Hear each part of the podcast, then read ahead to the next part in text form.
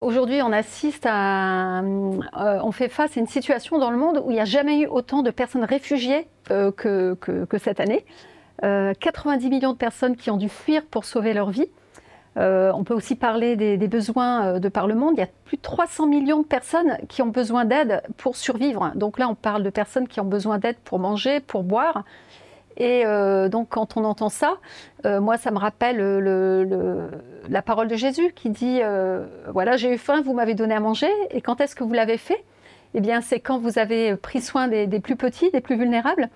Donc, on a beaucoup de défis qui sont là devant nous. Je pense qu'on peut tous se mobiliser. Donc, il y en a qui sont mobilisés au loin. c'est le cas avec MEDER. Mais comme on le voit autour de nous ici, il y a beaucoup de personnes réfugiées euh, certaines ont vécu vraiment des, choses très dramatiques et ont dû vraiment fuir pour sauver leur vie.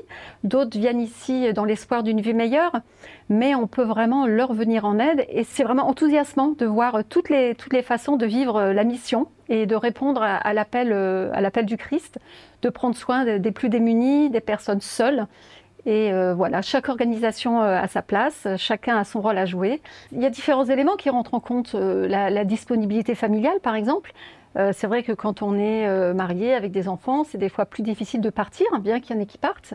Euh, et dans ce cas-là, c'est des fois plus intéressant de voir ce qu'on peut déjà faire aujourd'hui sans se projeter dans ce qu'on fera plus tard lorsque les conditions optimales seront réunies.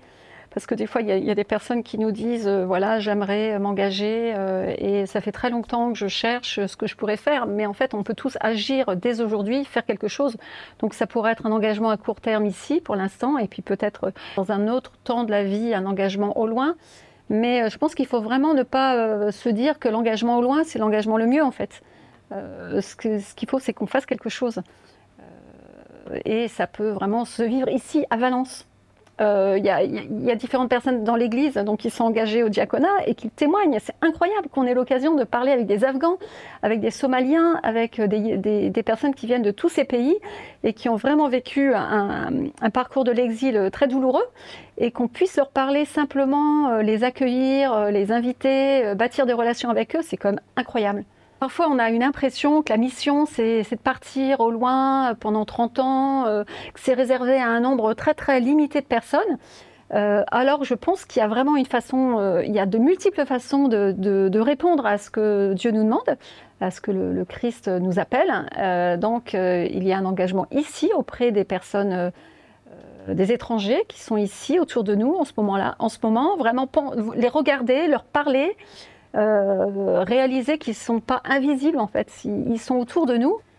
Donc c'est très, très intéressant ce, terme de, mission sans frontières hein, parce que ça rappelle vraiment que euh, qu'on euh, qu'on peut s'engager auprès d'étrangers où qu'ils soient, c'est-à-dire au loin. Et il y a de nombreuses organisations qui sont engagées. Avec l'Église, on peut les soutenir, on peut prier. il y a des sujets de prière qui sont partagés maintenant chaque semaine, donc c'est une invitation à prier. Et puis on peut aussi s'engager ici à Valence et dans les villages aux alentours euh, pour venir en aide aux étrangers qui sont là momentanément et qui certains vont pouvoir rester, d'autres vont pouvoir euh, vont devoir repartir. Euh, voilà, chacun son parcours, mais on peut être témoin, on peut échanger avec eux aujourd'hui. Essayer, ça ne veut pas dire qu'on prend un engagement pour les 10 ans à venir, mais ça veut dire voilà, rencontrer, voir quels sont les besoins et puis se mettre en chemin. Et j'espère vivement que ça sera une réussite.